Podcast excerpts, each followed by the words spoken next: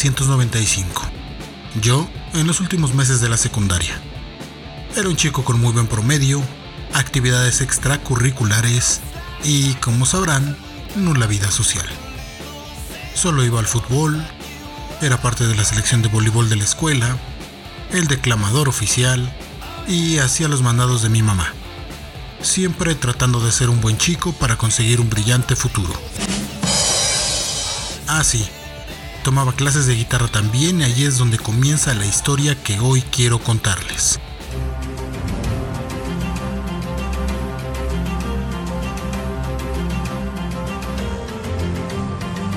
Como todos los miércoles salía de mi casa a las 3.30 de la tarde rumbo a las clases de guitarra, con 15 pesotes en la bolsa, mi guitarra Yomla, y me dirigía a casa del profe Memo, o al menos esa era la intención.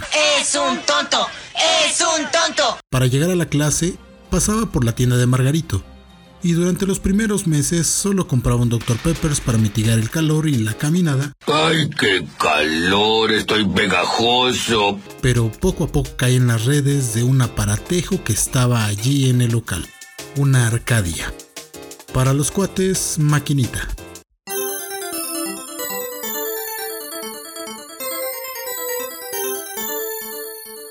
De esas que tenían 100 videojuegos instalados y en la que inicié mis andanzas en este mundo tan vasto y adictivo.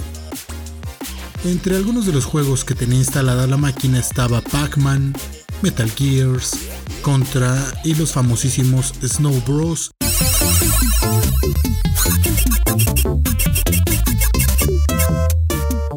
y Super Sidekicks.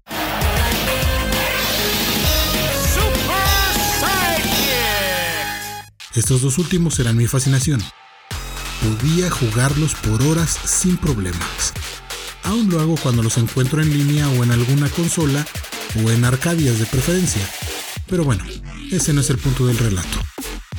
Todos tenemos una historia que nos remite a nuestros inicios en los videojuegos y que grosso modo nos permite entender la vorágine que se ha creado a partir de una industria que en un principio era todo menos que algo que se creyera que tendría un futuro tan prometedor como el que en la actualidad permea la palabra videojuegos. Entonces, demos inicio a la historia de los videojuegos aquí en Playlist Podcast.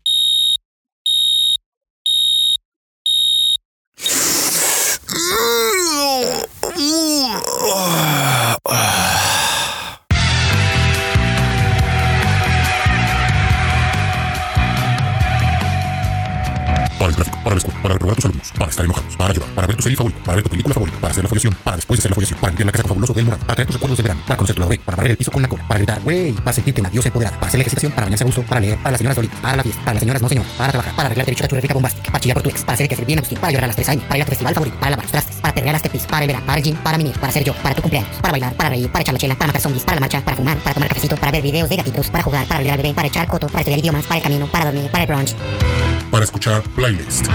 Playlist. Un podcast con el que recordarás toda esa música que suena en el momento exacto y que acompaña tu día. Playlist. Hacemos tu día.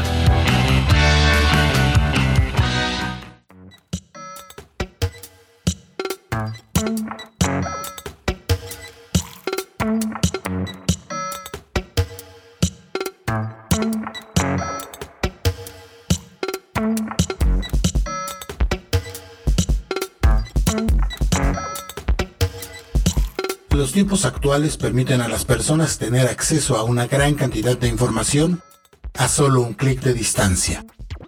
Con esa misma rapidez, la tecnología avanza y nos mantiene en una vorágine que hace que cambien continuamente nuestros equipos con la idea de mantenernos a la vanguardia y no perder el contacto con el mundo.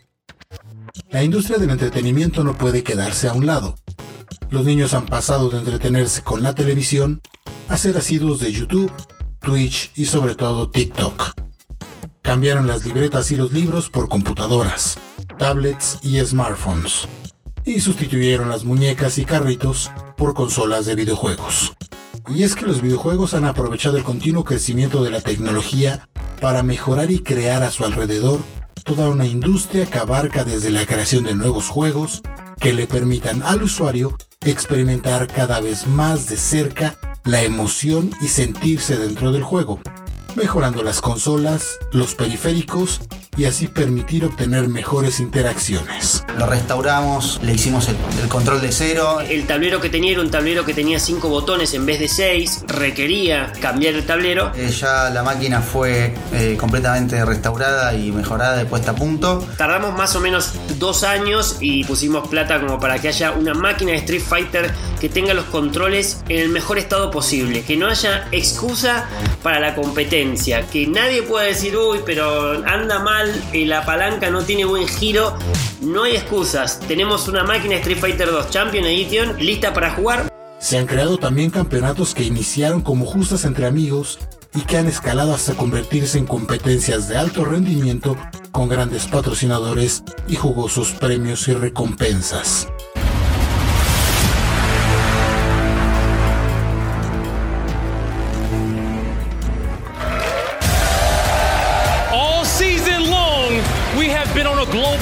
Quest to find the best, and that has led us to this moment.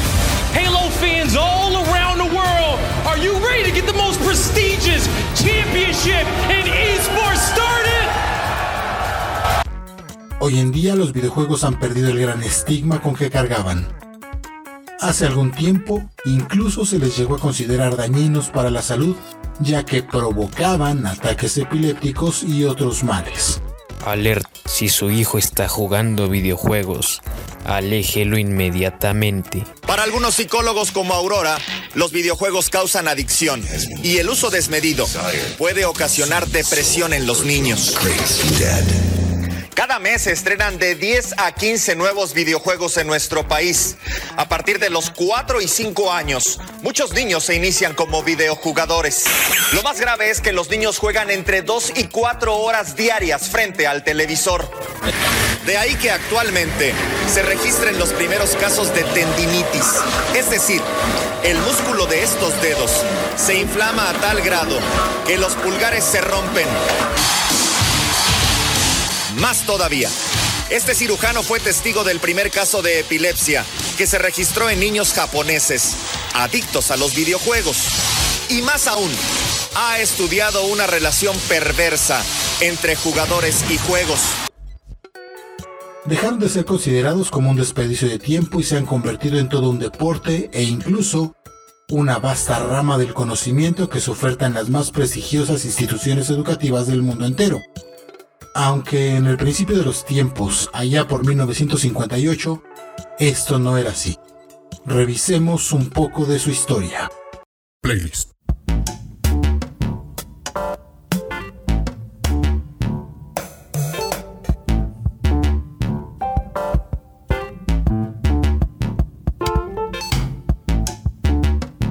Los libros de historia nos marcan el año de 1958 como el germen de esta gran industria y a Bill Ignibotham como el fundador.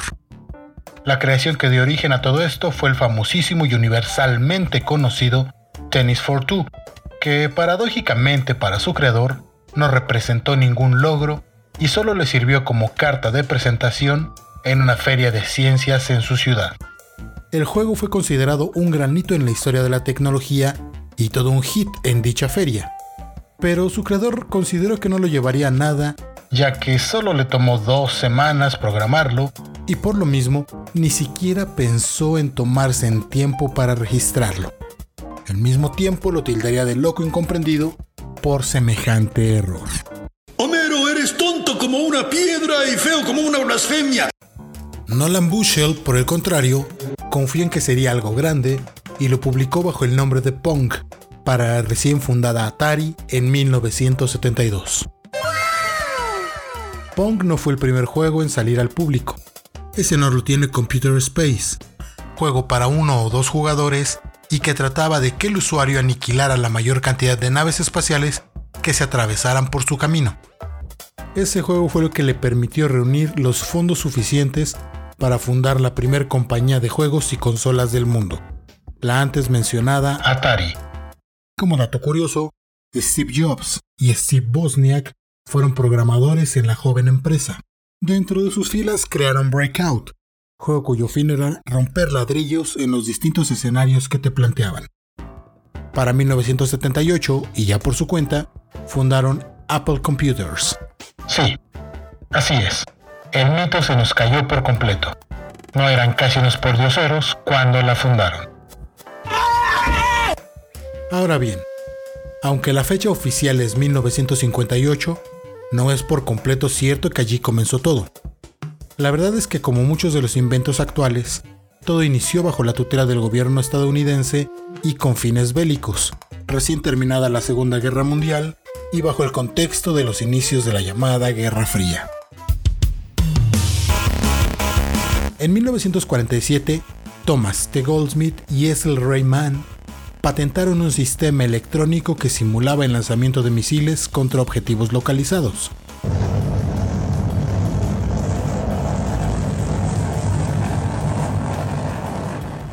Se basaba en pantallas de radar que usaba el ejército durante la Segunda Guerra Mundial.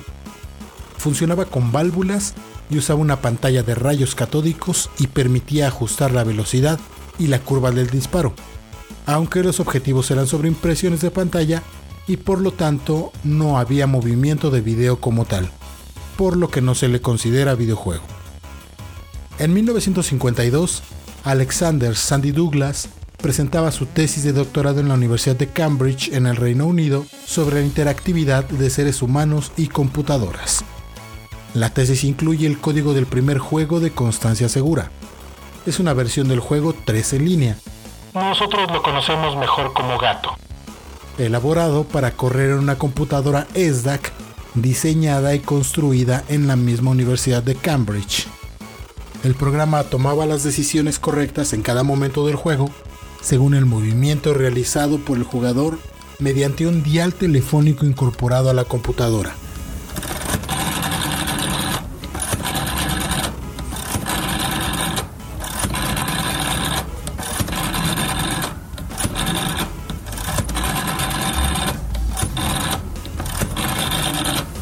Suele ser tratado como uno de los precedentes de los videojuegos, ya que solo se le considera que es gráficos por ordenador al no existir, nuevamente, movimiento real en pantalla. En 1961, Steve Russell escribió Space War en una computadora PDP-1 en el MIT, en la llamada cuna de la cultura hacker. El juego era para dos usuarios, cada uno manejaba una nave espacial e intentaba disparar a la otra. En la pantalla aparecía una estrella cuya gravedad atraía las naves hasta destruirlas si las alcanzaba. Space War llegó a numerosas computadoras, entre otras universidades, y es considerado el primer juego para ordenador de la historia. Ralph Beer es considerado por muchos como el inventor de los videojuegos tal y como los conocemos en la actualidad, o al menos como el inventor de las consolas de videojuegos. Con el auge de los juegos para ordenadores portátiles, tuvo la brillante idea de crear un sistema de videojuegos comercial para las televisiones de los hogares. Ralph trabajaba en una empresa dedicada a aparatos de TV y en 1951 les propuso integrar a uno de los modelos que la empresa creaba un sistema interactivo. La idea les pareció absurda a sus jefes. Beer echó la idea y para 1966, ya por su cuenta, construyó la primer consola doméstica de videojuegos, aunque no pudo lanzarla sino hasta 1972 por problemas con el financiamiento. Hablamos de la Magnavox Odyssey.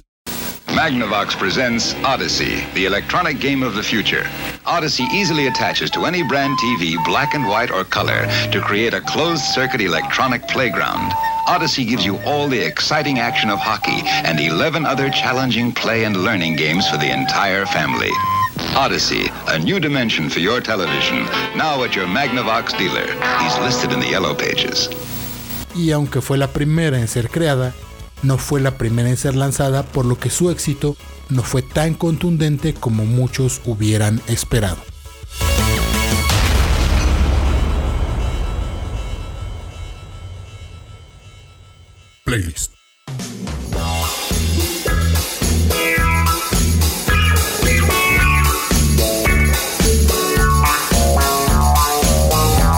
Hemos recorrido un largo camino desde que se crearon los primeros videojuegos hace décadas. Hoy en día, los videojuegos son una de las formas más populares de entretenimiento electrónico, con innumerables plataformas y juegos disponibles en todo el mundo. Los videojuegos también se utilizan como herramienta educativa para entretener y enseñar nuevas habilidades a los jugadores. Sin embargo, todavía queda trabajo por hacer con respecto a cómo los videojuegos afectan a la sociedad. Y eso lo veremos en el siguiente episodio de Playlist Podcast. Playlist, hacemos tu.